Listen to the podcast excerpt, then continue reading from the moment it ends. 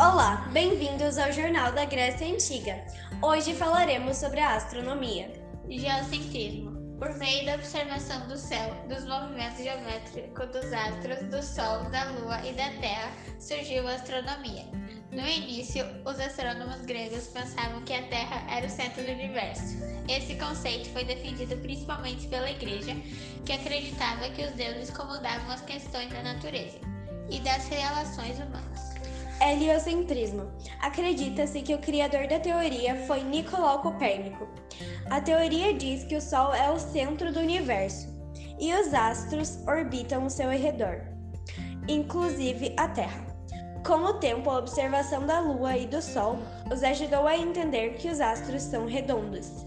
Para finalizar, graças ao desenvolvimento das diversas áreas do conhecimento, os antigos gregos começaram a observar o céu não mais como algo ligado aos deuses, mas como algo capaz de influenciar de maneira positiva ou negativa suas vidas. E esse foi o programa de hoje. Espero que tenham gostado. Até a próxima!